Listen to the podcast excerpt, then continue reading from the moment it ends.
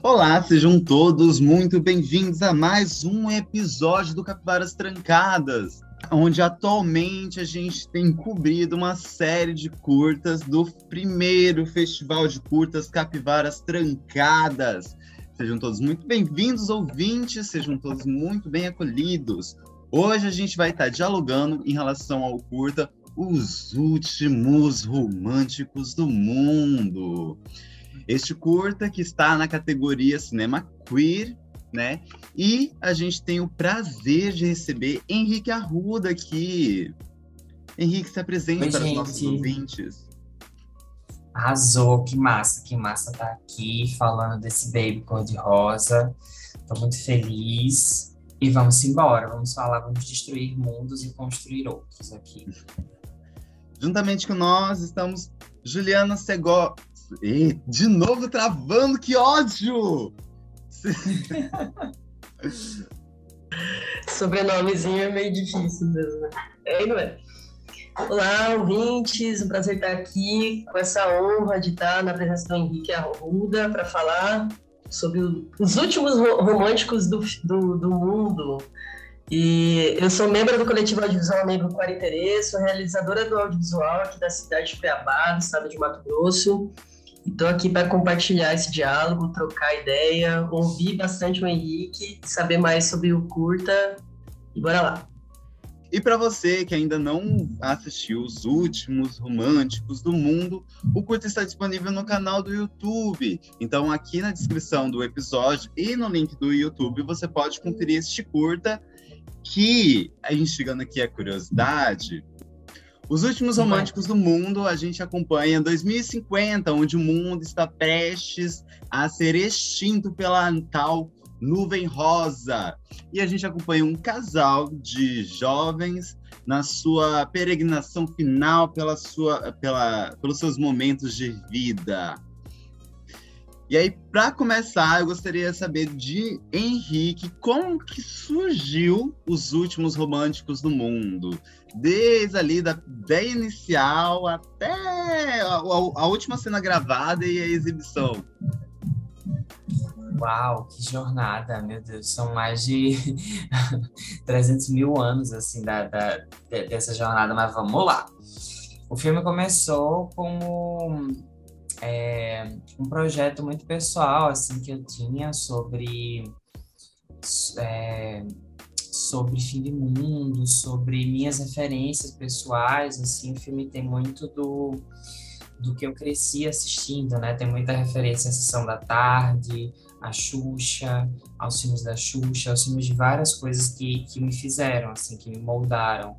Enfim, Geração Castelo Ratimbum, TV Cultura, aquilo tudo que eu ia consumindo, ele, ele, ele diz muito sobre cultura pop na TV, assim, que foi onde eu me criei, é, onde eu peguei muitas das minhas referências e tal, e, e o filme é um pouco sobre isso. E aí ele demorou é, cinco anos para ser feito entre a ideia inicial e de fato conseguir financiamento. Ele foi um curta que eu lutei muito assim para ele existir e e aí foi isso. A gente conseguiu entre a ideia original e gravar de fato. Ele demorou cinco anos para ser feito. Aí a gente aprovou no Funcultura, que é o principal é, mecanismo de, de financiamento aqui de Pernambuco, né, para produções audiovisuais e tal, é onde a gente realiza nossas obras através do Fucultura. É, aprovei no Fucultura e aí a gente foi gravar esse filme, a gente gravou em 2020. Não, a gente gravou em 2019.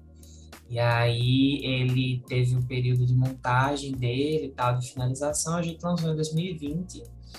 E é muito feliz, assim, ver que o curta ainda está circulando agora, depois que a gente sabe que o curta ele tem um período ali de dois anos, né, circulando, então o filme circulou bastante em 2020, circulou bastante em 2021, e agora ainda está podendo é, colher frutos aqui, tá aqui com vocês, por exemplo, a gente já, enfim, já passou por muito festival, passou por muita coisa boa nesse filme, tá no Canal Brasil também, ele foi licenciado agora, estamos lá, e aí ele está cumprindo a jornada dele, assim, foi muito interessante porque é um filme que fala sobre o fim do mundo, né?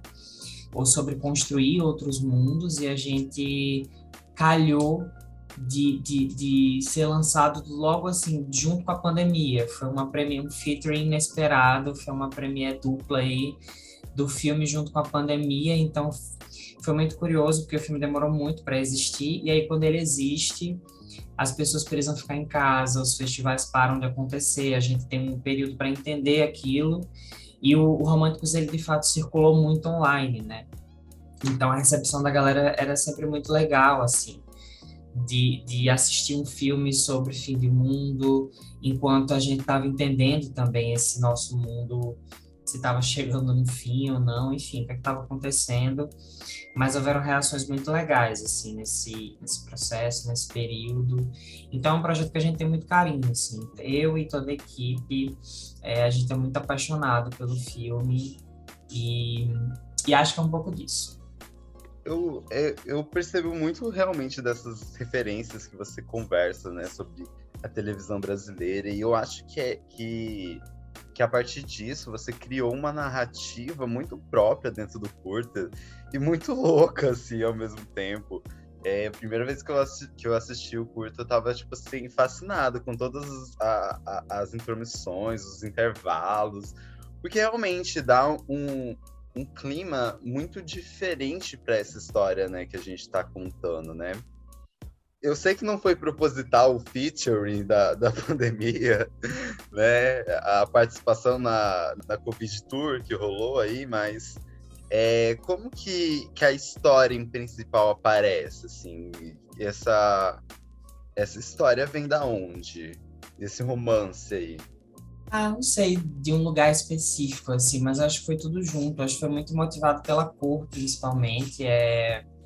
Eu acho que ah, eu, eu sempre fui muito da cor rosa na minha vida. E aí acho que é, eu sempre cresci com todos esses signos, né? Tipo, a criança viada, afeminada, que gostava muito de rosa. Então, tipo, acho que a cor sempre foi talvez o mote principal da história toda surgir, assim. Eu acho que essa cor para mim é tão forte na minha vida que ela é, é capaz de criar uma nuvem que vai destruir todo o universo. Então acho que a origem assim do, do, do rolê vem mais da cor do que necessariamente da história deles. E aí para atrelar a cor é, em algum momento da minha vida, eu acho que eu pensei numa nuvem rosa destruindo tudo, assim, que tivesse gosto de algodão doce e tal, que brincasse com essa ingenuidade.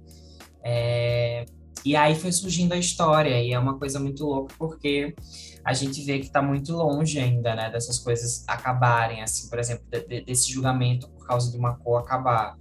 É, eu ouvi piadas ao longo da minha vida inteira por gostar de coisas rosa, enfim, hoje em dia já é até mais mesclado esse arco-íris, mas eu era uma criança que realmente tinha muita coisa rosa, assim, muita, muita, muita coisa rosa. E apesar de minha mãe sempre, assim, minha mãe é, é uma outra drag queen, assim, praticamente, e ela sempre me apoiou e comprava e, tipo, e me ajudava a, é, a, a, a, batalhar, tipo, enfim, a, a viver com essa cor no mundo. Mas a gente vê que hoje em dia essa discussão ainda está bem longe, né? De, de, de, enfim, de acontecer o azul ainda é do menino e o rosa da menina. E, e a gente vive nessa sociedade binária que é bem é bem complicado. Eu acho que o filme vem um pouco para discutir isso também através da cor, né? E aí é isso. E, e, essa vontade de destruir mundos e começar outros, acho que é muito também sobre essa pesquisa de filmes é, sci-fi, de gênero, que eu gosto de fazer, gosto de brincar. E gosto de pensar também que, que eu queria muito ver personagens LGBTs em todos os tipos de narrativa. Então, é, no, na comédia, no drama, antes de ser um filme só LGBT, digamos assim, das pessoas, de passar realmente um filme na sessão da tarde, que seja, sei lá, um Star Wars, que os personagens sejam abertamente LGBTs, e, e, enfim, sua essência, para que é isso. Acho que a gente, quem gosta de cultura pop, crianças viadas e, e trans, e, enfim, crianças LGBTs no geral, que sempre são muito ficcionados por cultura pop, eu acho que precisam crescer com essas referências também, entende? Assim, a gente precisa ter estampado na camisa uma Mulher Maravilha que seja uma mulher trans. E eu acho que é isso que esse, sabe, eu acho que é isso que é nesse sentido que o filme dá alguns passos assim para abrir essas discussões e que eu vejo que muitos outros também. Acho que quando o romântico circulou, a gente eu vi muitos outros filmes assim que a galera tá pensando a mesma coisa, sabe? Principalmente nos curtas-metragens, de trazer esses filmes que são é, distópicos ou utópicos ou que criam uma outra realidade a partir de vivências LGBTs para que a gente, é isso, sabe? A gente coloque nossos corpos em todos os tipos de narrativa. E aí eu acho que o Românticos é bem dessa, desse lugar. E aí foi surgindo tudo aos poucos depois, assim, a história dos meninos, que na verdade não são meninos, tão meninos. É, e, é isso, assim, foi meio que essa caixinha de um mix de várias coisas. Eu tenho uma dúvida aí para o Henrique com relação à direção. É, eu, tipo, eu achei a atuação assim muito espontânea, né? Eu fiquei pensando nessa construção do, do roteiro e como que você conduziu, assim, tem várias cenas ali que tão espontâneas provoca assim um humor de fato, assim, vários personagens que, uhum. que, me causaram isso. E aí eu fiquei nessa, pensando ao longo do processo de você dirigindo, né? Como é que foi essa relação? Você deixou as atrizes, os atores atrelados ao texto? ou você deu essa liberdade do improviso sobre o texto para alcançar esse lugar mais humano, vamos dizer, real, de uma atuação que, que atinge dessa maneira, assim? Então, Juliana, eu acho que foi uma mistura, assim, tipo, é, eu sou muito apegado ao que eu escrevo, mas eu acho que até um certo momento, assim, porque quando a gente coloca realmente na boca de outra pessoa, e de outra pessoa que você entende que tem alguma essência ali que é de fato do teu personagem, eu acho que você também tem que se abrir, assim, sabe, para sugestões que ela traz. E aí eu fui muito isso com o elenco inteiro, assim. Eles modificaram muito, é, digamos assim, uma palavra específica que ele, ah, eu acho melhor essa, então vamos nessa. Então, assim, os diálogos, eles tiveram muita liberdade para criar dentro dos diálogos.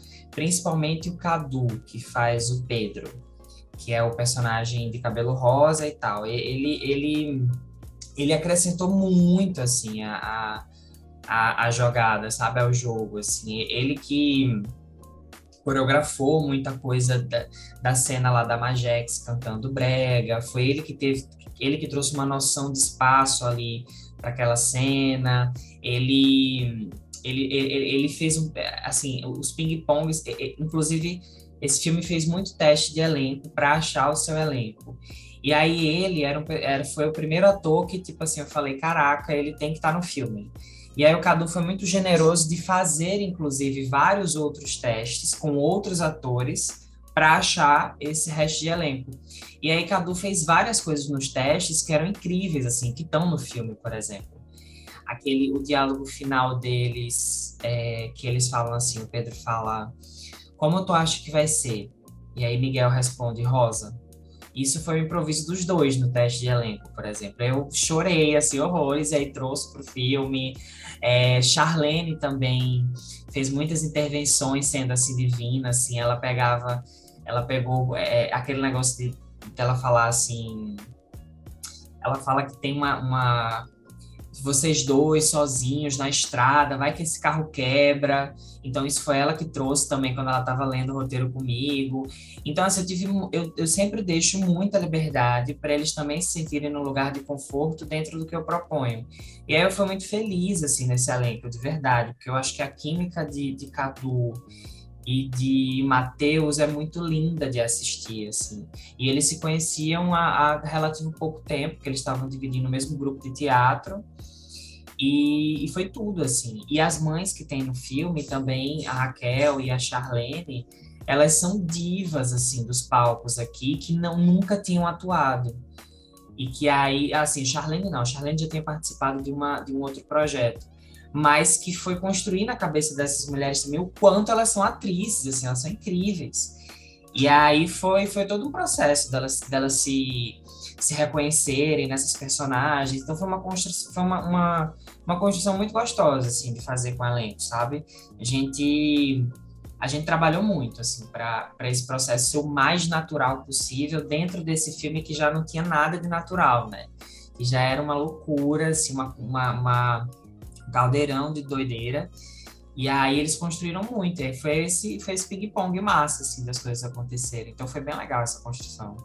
Eu, eu realmente, assim, assistindo, eu tava muito imerso na história e, e, e os personagens estavam reais para mim, no final das contas. Acho que tem muito a ver com, com essa liberdade que aconteceu de adicionar coisas, de brincar com o texto e tudo mais, né? É, essa história meio distópica, né, com, com, com, esse casal ao mesmo tempo, né, é, eu, uma, uma das coisas, assim, que, que mais chama atenção, e aí, tendo em vista que a gente está vivendo uma pandemia, né, e tudo mais, é que há uma, uma positividade em cima dessa, desse fim do mundo, né? Esse fim do mundo, tipo assim, eu, eu, imagino que tem alguns, algumas pessoas ali na história que, que possam estar desesperadas, em pânico, mas tudo que a gente acompanha está muito positivo e está muito feliz, né?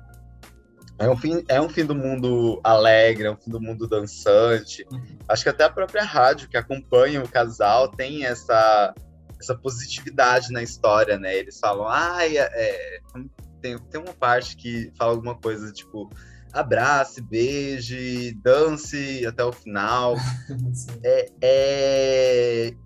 Por que dessa decisão em principal, né? De, de ir positivamente para o fim do mundo? Eu acho que foi uma coisa completamente assim, foi uma, foi uma visão que eu só fui perceber depois que o filme estava pronto, e depois que ele começou a circular, e depois que as pessoas falavam exatamente essa coisa que você está me falando agora. Mas o, é, o tom do filme, até então, eu achava que estava muito triste, por exemplo. e, aí a galera disse, não é não, o filme é super feliz e tal. Mas, assim, de fato, existia uma contradição minha, porque eu sou a bicha depressiva, né? Eu sou a bicha que só faz filme para chorar, assim, no sentido de eu gosto muito de meu acho que meu lugar é mais o drama do que a comédia, eu me sinto muito inseguro na comédia. E acho que é o caso do Românticos. O caso o Românticos ele é um filme feliz que tem pitadas ali de alguma coisa cômica, mas acho que ele ainda não é uma comédia, assim, ele é um filme mais leve.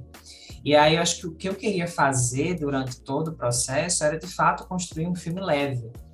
Porque eu queria, eu queria que ele fosse esse filme que no meio de uma sessão que eu, eu sei que ele iria circular por muitos festivais LGBTs, por exemplo, que no, e, e a gente sabe também que que a maioria dos filmes que a gente faz sobre a gente, aí falando especificamente sobre público LGBT, é drama, né? Assim, é sempre muito difícil falar das nossas cicatrizes. Eu falo isso porque eu tô no meu estou é, para lançar um, então o Romances foi o terceiro e todos os outros tinham sido drama. E, e eu, eu, eu, meu lugar é drama e eu sei que quando a gente vai falar sobre as nossas dores, as nossas vivências, as nossas discussões, a gente não tem a, a nossa voz é tão abafada várias vezes que o nosso lugar é muito de drama quando a gente explora os filmes. Então eu sei que na maioria, na maioria das sessões, assim, é, o Românticos ia ser exatamente a pílula de tranquilidade no meio de uma, sabe, no meio de um pá, pá, pá, pá, pá vem o Românticos e a galera, meu Deus, sabe, por 15 minutos ali acredita de novo numa realidade super ingênua, fofa, cor de rosa, de amor, açúcar, açúcar, açúcar, enfim. Eu queria que as pessoas para esse lugar, esse universo de sinos carinhosos, e aí daqui a pouco, pum, entendeu? Tivesse um baque de novo. E aí acho que na montagem foi a montagem foi toda pensada assim, para ele ser um filme extremamente leve. E acho que tem um pouco tem um pouco dessa coisa de que eu queria também que os dois personagens fossem super tranquilos assim, né, com relação a não enxergar esse fim de mundo como um fim, mas sim como uma possibilidade de recomeço. Que é o que a gente talvez esteja enxergando agora é, com a pandemia sendo um pouco mais controlada, e a gente entendendo como é que vai caminhar agora o país, se tudo der certo, que vai dar, de fato, com um governo que chegue, é, com o Lula que chegue em outubro, eu vou logo ser mais claro possível, porque, enfim, acho que, que a gente já está nesse processo. Então, a gente viveu um fim de mundo muito grande, né, desde o, das eleições de 2018. Então, acho que o filme é um pouco isso, é entender esse recomeço que a gente. É, é, é, é, a gente estar vivendo isso, mas de uma forma que às vezes é um pouco leve, porque senão a gente não aguenta a pressão do dia. E aí acho que eu queria trazer isso para os personagens também, sabe? E aí foi muito louco.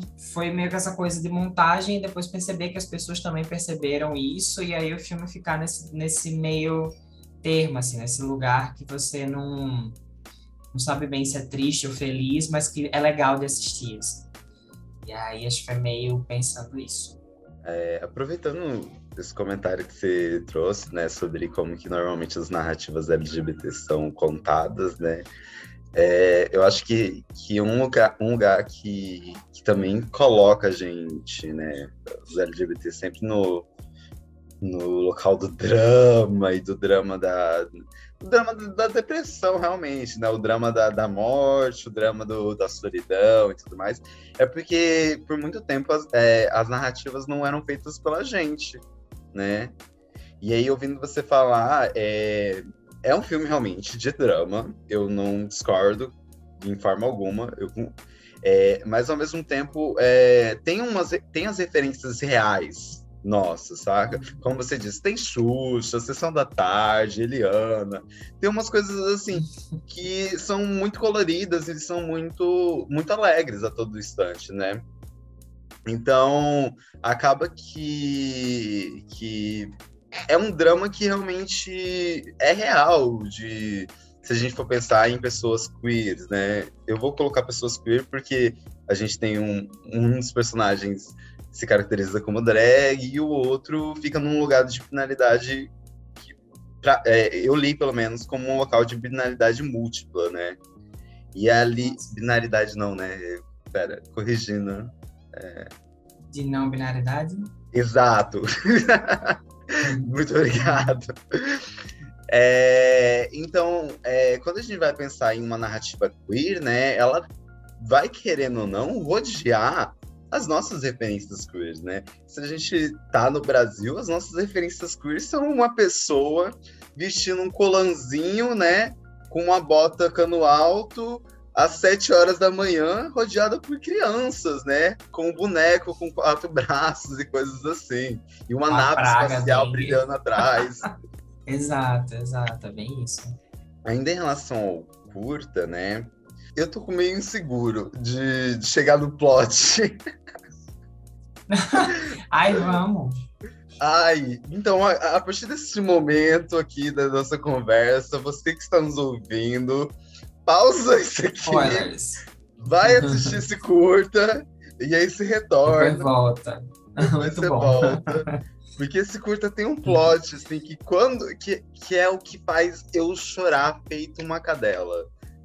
Porque, meu Deus, assim, é, aviso novamente, a gente vai falar de um plot muito importante para essa história. Então, assim, pausa agora o, curto, o podcast, vai assistir vai o curta lá. e aí se retorna aqui, ok? aviso dado, aviso repetido, vamos lá. É, eu fiquei, assim, muito sensibilizado, né? Quando eu percebo que em algum momento essa história desses jovens extremamente apaixonados não são necessariamente de pessoas jovens, são pessoas que estão vivendo um amor há muito tempo na, na realidade, né? E, e aí, quando eu vi isso, nossa, eu agora mesmo eu, eu fico arrepiado toda vez que eu penso eu fico tipo assim, meu Deus, é, é, e é tão forte ao mesmo tempo, porque a gente está vivendo a juventude de, de, de, duas pessoas idosas por conta de, dessa trajetória, assim. Eles estão vivendo uma juventude a todo instante. Aí eu, eu gostaria de saber, né, em qual foi o momento onde você tomou essa decisão de que essa história de fim do mundo, de, desses dois apaixonados que vão até o fim, teria essa reviravolta de, olha, essas pessoas já vivem esse romance, essas pessoas são jovens há muito tempo e elas só estão intensificando isso até o final das vidas delas. Então, sobre isso, eu acho que o filme ele sempre ele sempre foi, na verdade, um filme sobre duas pessoas idosas que estão juntas no fim do mundo. E aí, é, nos primeiros tratamentos, inclusive do curta, o filme inteiro, era feito por duas pessoas idosas. Os dois personagens eles já eram revelados logo de cara, que eles eram idosos e tal, e a gente acompanhava isso. Só que quando eu fui é, finalizar o roteiro dele para inscrever no edital, e pensando no dispositivo de curta-metragem, que a gente de fato tem esse tempo menor para passar a história, para causar o impacto e tudo mais, é, eu acho que aí eu, eu, comecei a pensar que seria mais é, interessante levar essa história para os signos mesmo, assim, para os símbolos no sentido de tanto de, de como eu encaro particularmente essa passagem de tempo, assim, que eu acho que a gente, quanto mais eu vivo, por exemplo, eu tô com 30 hoje, mas quanto mais eu vivo, mais eu vejo que, que a gente envelhece, mas é uma casca, sabe? Tipo, você por dentro ainda, às vezes, não acompanha a coisa. E aí eu vejo isso pela minha mãe mesmo, assim, minha mãe é desse jeito, se você for conversar com ela, ela parece uma adolescente, mas não que isso tenha a ver com irresponsabilidade, com maturidade, nada disso. Mas é com o peso que você vai dando essas coisas, sabe? É tipo Madonna, por exemplo, tá com a bunda de fora aos 60 anos e ser julgada por isso. Por que, que ela é, por que, que ela tá sendo julgada? Porque ela tá com a bunda de fora. Quer dizer quando você tem 60 anos você não pode mais se botar um short, por exemplo, sabe? Então é, é, é, é nesse lugar de levar a velhice que eu não, não encaro. Inclusive, eu quero estar lá com os meus 60, 70 anos, o estilo de Lady Gaga e Beyoncé igual eles lá, e acho que é tudo, sabe?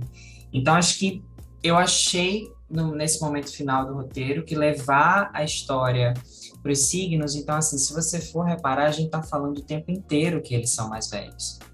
É, eles, eles têm vários tiquezinhos no, no, nos diálogos que deixam uma, uma interrogação. A estética do filme é inteiramente nos anos 80. Ele é vintage, mas é futurista. Eles se comportam, às vezes, como um casal que de fato já tem uma química há muito mais tempo. Então, é um pouco como essas pessoas são na sociedade. Se você for num bar agora, se você for num bar hoje à noite, e você for realmente prestar atenção, é, a população LGBT idosa, ela tá lá também, em algum lugar, sabe? E, mas a gente não vê. As, a, a, o comum é a gente não ver. E aí, é, é, e essa é a minha pesquisa de vida, assim, quanto mais eu vivo, também mais entendo que sim, porque o envelhecimento da, da, da, da nossa comunidade é muito meu material de pesquisa para a vida, assim. O meu segundo filme fala sobre isso, ele se chama Verde Limão, e fala sobre a história de uma drag queen mais velha que está prestes a entrar no palco, e aí ela começa a reviver as memórias da vida dela. E aí foi quando eu acho que foi a partir do Verde Limão que eu acho que eu intensifiquei mais essa pesquisa. O Românticos ele fala muito sobre isso. As, a banda também de Magex, as Lunáticas, ela é formada toda por mulheres trans que estão acima de 50 anos, que são divas aqui de Pernambuco. Inclusive, esse projeto vai gerar agora um outro projeto que a gente vai gravar também sobre as lunáticas, é uma ficção sobre a banda, com mulheres trans também acima de 50 anos, então acho que é, é o próximo projeto que, que a gente deve gravar por aqui. É, então, é meu, pesqui é, é meu material de pesquisa, de fato, né, de como a gente encara num país que não permite, muitas vezes, a gente ultrapassar uma linha, principalmente para pessoas trans, que a gente está cansado de bater nessa tecla que o Brasil é o país mais violento, principalmente para pessoas trans, que a expectativa de média de vida, de vida ainda é de 35 anos, existe um peso muito, muito que a gente não está debatendo sobre é, envelhecer, sobre nossos corpos envelhecerem e serem vistos na tela. Então, acho que é meio que essa, é esse lance da minha pesquisa que eu encaro muito. Inclusive, aproveitando o timing aqui do podcast, a gente lança.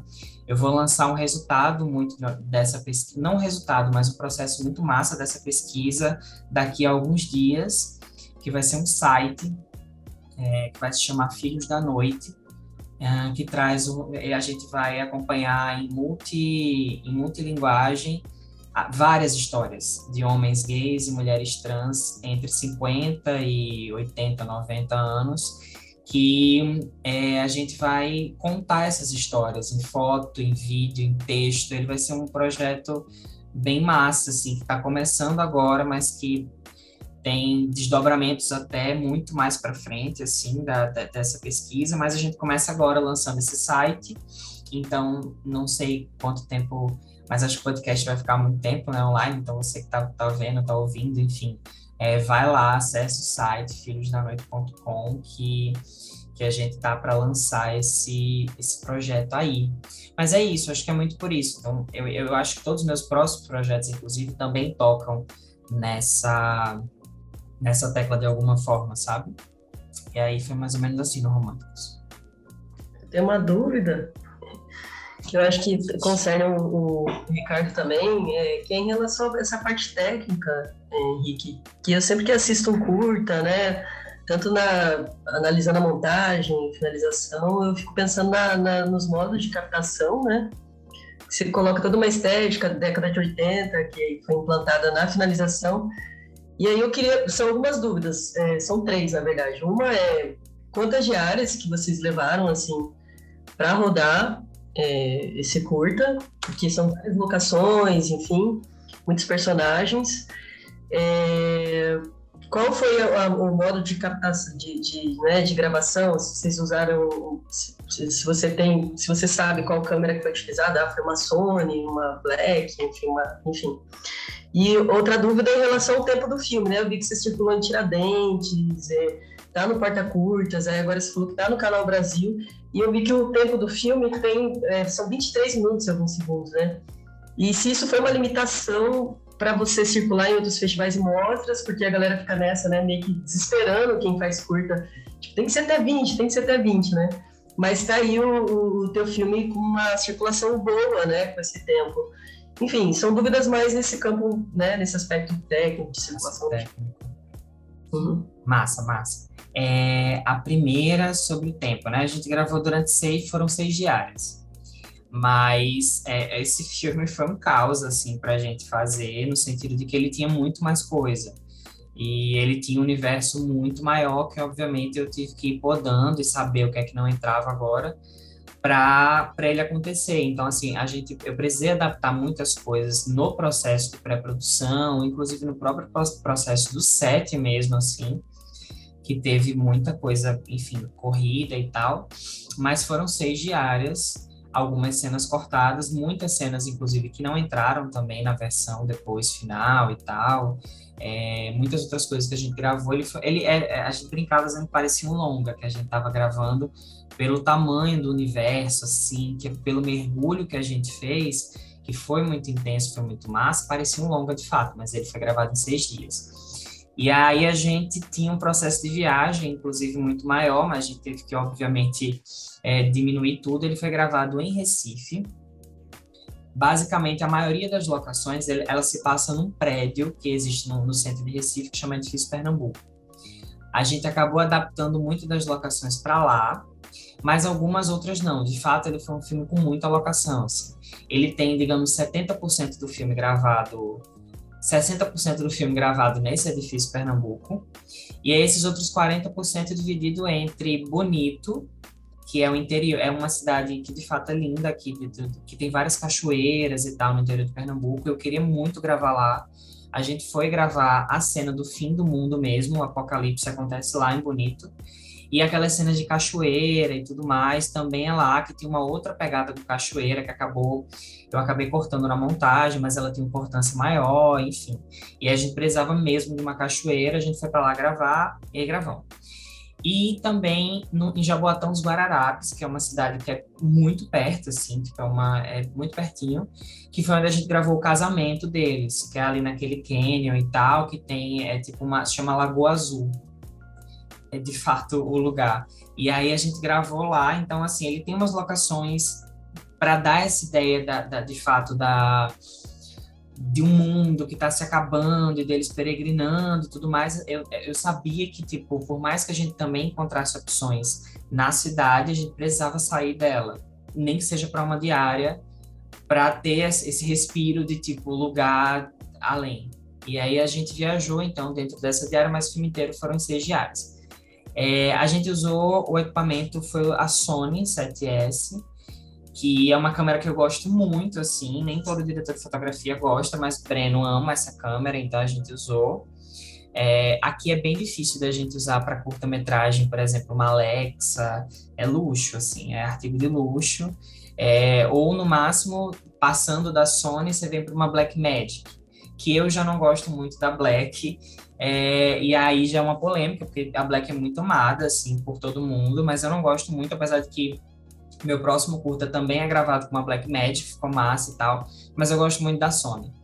E aí a gente gravou com a Sony e depois teve um processo muito forte mesmo, assim, de estragamento dessa imagem na pós, para dar essa ideia do VHS, das coisas que tem e tal. Então foram um bilhão de plugins, foram tipo um, umas coisas assim de finalização e tal, bem, bem específicas para chegar nesse resultado dessa imagem.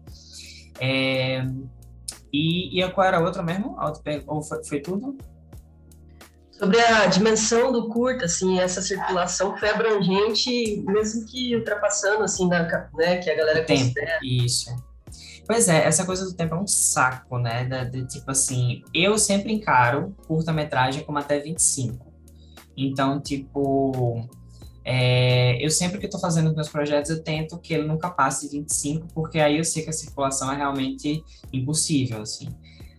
Mas eu cheguei até a editar uma versão menor desse filme, tipo, ele tem uma versão com 20 minutos, mas é impossível, assim, ele, ele, ele precisava mesmo estar entre 20 e 25 minutos.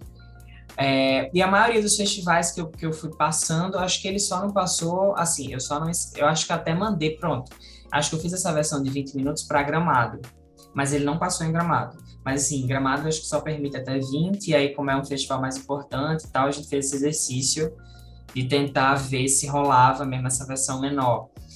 Aí eu cortei ela de 20 minutos, mas mutila, assim, total o filme. Aí eu, eu desencalhei, sabe, assim, acho que depois, eu vivi muito isso nos meus dois anteriores no Ainda Não Fiz Uma Canção de Amor, que eu lancei em 2015, e no Verde Limão, que eu lancei em 2018. Dessa coisa de, ai meu Deus, não pode ter muito tempo, senão não circula, bababá. No Românticos, eu meio que taquei o foda-se, falei assim, quem tá perdendo é o festival. Então, tipo assim, a minha história tem 23 minutos. Se você não quiser, problema é seu. E aí, acho que depois de Gramado, principalmente, eu falei, problema de Gramado. Não tô nem pra Gramado, assim, tipo, problema de Gramado. Aí, ou seja, eu fui mandando pra... Aí, de fato, assim, houveram festivais que, que não rolou, porque era mais tempo, mas eu acho que a maioria ainda consegue abarcar os 25 minutos. Tem uns mais chatinhos que, tipo, de fato, é. Alguns outros, inclusive, é 15 minutos, que eu não entendo na minha cabeça, assim. Tipo, você vai fazer um festival aí, ai não, só passa 15 minutos. Eu até entendo, porque existem algumas coisas de programação, de tempo que você tem nas salas de cinema, que você quer abarcar mais filmes e tal mas eu acho que às vezes é até meio desrespeitoso, sabe? Assim, tipo, é tão difícil fazer e a gente sabe que nenhum curta-metragem é feito de uma forma simples, assim, tipo, ai, não, sabe? Ganhei muito dinheiro, é uma super produção, tem muito investimento. Poxa, é tão difícil fazer, sabe? Vamos permitir que as pessoas. E aí a curadoria faz esse papel. De repente, acho que a curadoria pode chegar e dizer, ah, não a gente tem esses cinco filmes que a gente quer exibir, eles duram 25 minutos, e tem esses aqui de 15. Ah, vamos mesclar e vamos. Tudo bem, a gente tira alguns de 25 e bota outros de 15, mas acho que essa imposição não deveria vir já da, do próprio festival, que diz assim: ah, não, a gente só aceita 15 minutos. Eu acho paia, sabe? Assim, acho, acho fuleiro. É, mas entendo esse lugar também, de verdade, assim, eu sei que às vezes, principalmente quando o festival é presencial, você tem que respeitar um tempo ali que dura, que, que, que, custo, né, de você alugar uma sala e tudo mais, então eu sei que existe esse lugar. Mas hoje eu tô bem desencanado, assim, com isso. É, eu, de verdade, assim, o, o próximo que a gente vai lançar tem 15 e pouquinho também. Mas acho que não foi em nenhum momento uma decisão que eu disse, ah, não, tem que ter 15 porque senão não circula. Foi mais uma decisão de você sentir mesmo até onde o filme vai e, e aí rolar, assim. Mas acho que é uma dica, inclusive, que eu dou para as pessoas que estão editando seus filmes, assim. Tipo, não, não, não mutilem suas ideias para achar que elas não vão circular. Porque, de fato, tem espaço e acho que é, vai tudo construindo muito naturalmente. Você sente, assim, quando um filme ele tá apressado para acabar ou quando o filme também passa do tempo, você sente, sabe? E aí eu acho que isso é muito um lugar de montagem, assim, é de você revisar, de você perceber até onde vai ser o filme. Então respeite isso e nunca e nunca de verdade, nunca coisa não, até porque é rolê, é, é, é curta, gente, a pegada é outra. Assim. Quando é longa metragem, aí de fato, é, sei lá, você, você tem esse luxo de, de tentar fazer uma obra que seja mais curta ou mais longa, porque você tem dinheiro para isso. Não, curta-metragem só deixa, assim. Vai ter lugar para ele, com certeza. É, ninguém aqui é um Zack Snyder que vai fazer um filme de quatro horas vai ser aceitado pela sociedade em paz. Pois é, né? Inclusive, o Zack Snyder recebeu para fazer essa versão de quatro horas. Entendeu? Ele, ele, ele recebeu, ele, se ele quiser fazer uma de 10 agora, ele vai receber milhões por isso. Então, assim, gata, não, entendeu? Faz o teu e tchau. Eu aqui tô de cara que vocês gravaram só em seis dias. É, os cinco anos de produção de curta e seis dias de gravação. Senhor. Seis. Mas tá achando muito ou pouco? Eu tô achando pouco. pouco. Eu acho que tem muita cena ali, muita coisa, muita história. E seis dias de gravação. Foram os seis dias mais absurdos da minha vida, assim, pra caber tudo aquilo. É, mas foram seis. E também porque a gente deu sorte de achar muitos lugares que, tipo assim, você vira a câmera para cá e tem uma, sabe, existe um outro universo ali. Então, foi, foi importante investir nesses lugares fora de Recife, porque nesses lugares a gente, tipo assim, apontou a câmera para cá é uma coisa, apontou para cá é um canyon, apontou para lá tem uma montanha. Então, você consegue. Acho que é muito de pesquisa de locação, sabe? Sim. E aí foi, foi bem importante. É uma, uma dúvida, assim, só que eu tive é, é em relação a essas cenas externas. Como que foi gravar elas? Porque, tipo assim, eu fico pensando, vocês tiveram sorte, vocês pararam a rua, vocês meteram os dois carros ali e falaram, ninguém vai atravessar aqui não, caralho. Porque, tipo, o, há uma, um, um, vazio muito grande no filme todinho nessas cenas externas. E aí, tipo assim, ah, quando vocês estão numa cachoeira é porque é uma cachoeira. Mas quando vocês estão na rua, não, assim, essas, essas cenas externas mais urbanas que tem no filme, tipo assim, aquela da banheira, ele saindo com o carro e tal, a gente gravou no centro de Recife, que por natureza já é muito abandonado nos domingos, por exemplo. E aí foi quando a gente começou a gravação. A, a nossa diária ela começou no domingo, gravando pelo centro mais vazio, e aí não foi tão um desafio, mas apesar que foi um desafio, por exemplo, para gravar ali aquela cena da banheira, que inicialmente começava o filme, antes era a primeira cena do filme, acabou indo ali para um, o meio, é, a gente de fato fechou uma rua da ponte, porque a ponte tem duas vias, a gente fechou uma, e aí assim, completamente surreal, mas a prefeitura só permitia fechar uma via, então a outra ficava passando o carro do mesmo jeito. Mas aí a gente passou, a gente enquanto gravava, de fato o platô tava ali e tal, tentando dar uma amenizada na galera. Mas domingo é um, é um dia também que a galera que anda de bike anda muito cedo ali pela ponte. Então a gente teve problema mais com a galera da bike, assim, do que com carro e qualquer outra coisa. Porque eles queriam passar e tal, a gente sempre assim, entre um take e outro, deixava um tempo e tal. Aí aquela cena da banheira foi meio caótica, mas de resto foi bem tranquilo, assim, porque o centro já é bem vazio. E, e os outros lugares foi de fato isso, assim, achar, é, é, aquela cena do fim do mundo, a gente teve um apoio da prefeitura lá de Bonito, que de fato interditou as vias, assim, foi muito chique.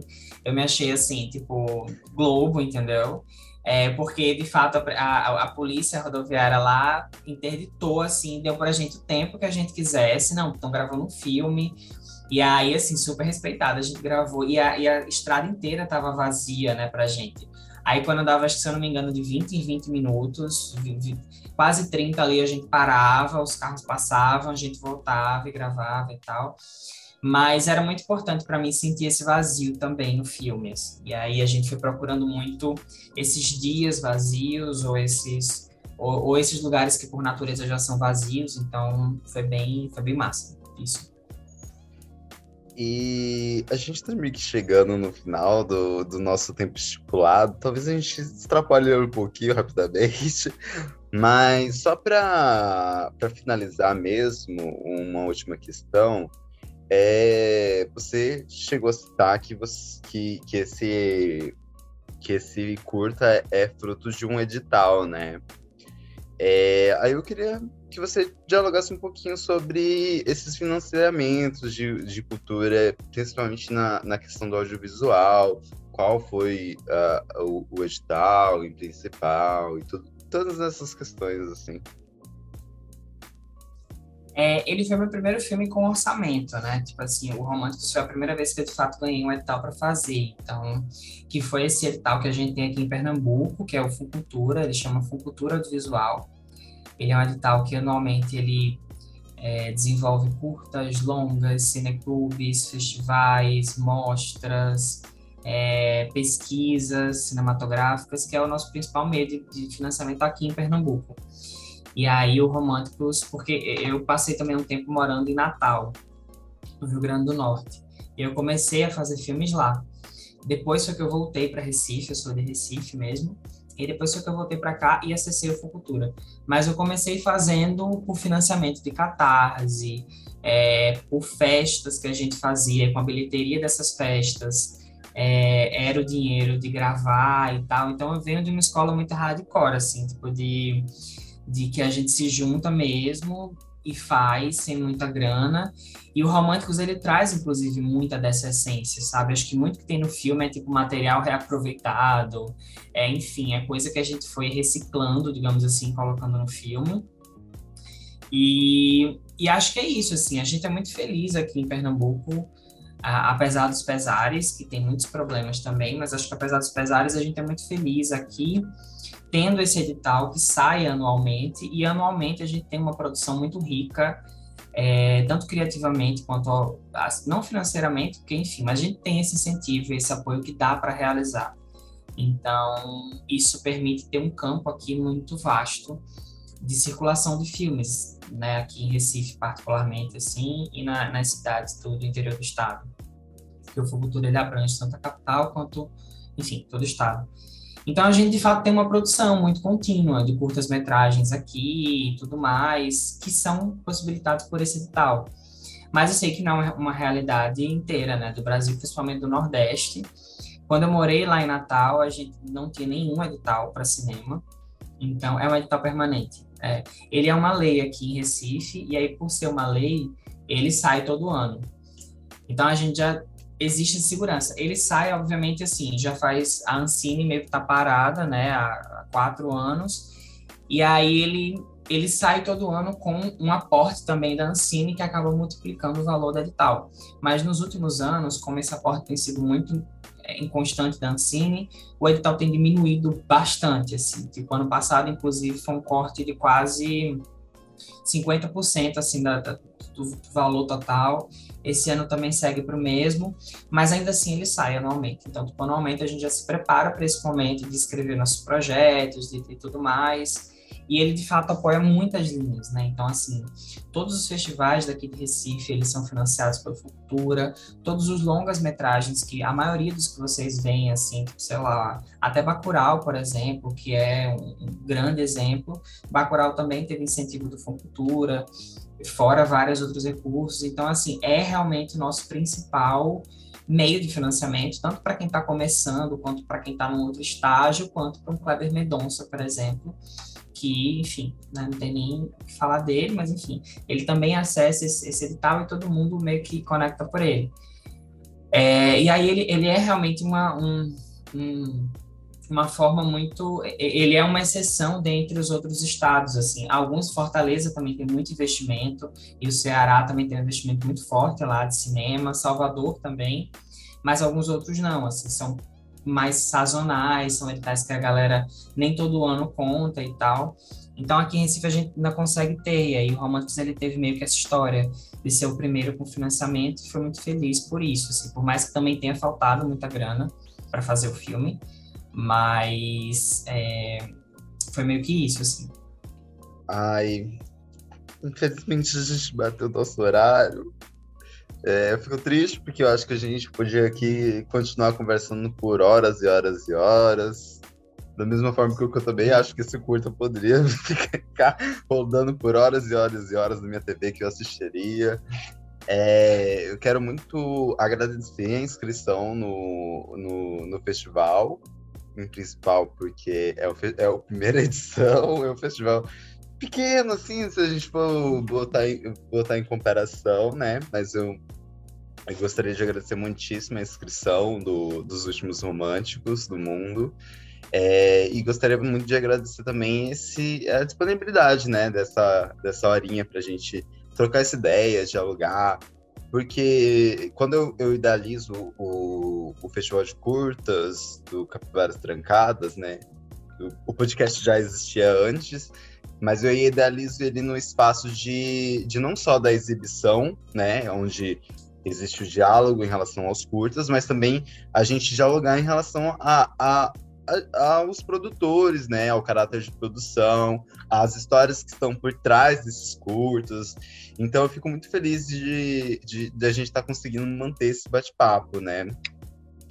E para você que não escutou o meu aviso de spoiler, não foi assistir o curta naquela hora que a gente avisou que tinha spoiler, é, o curta está disponível no, no YouTube por um período de dois meses.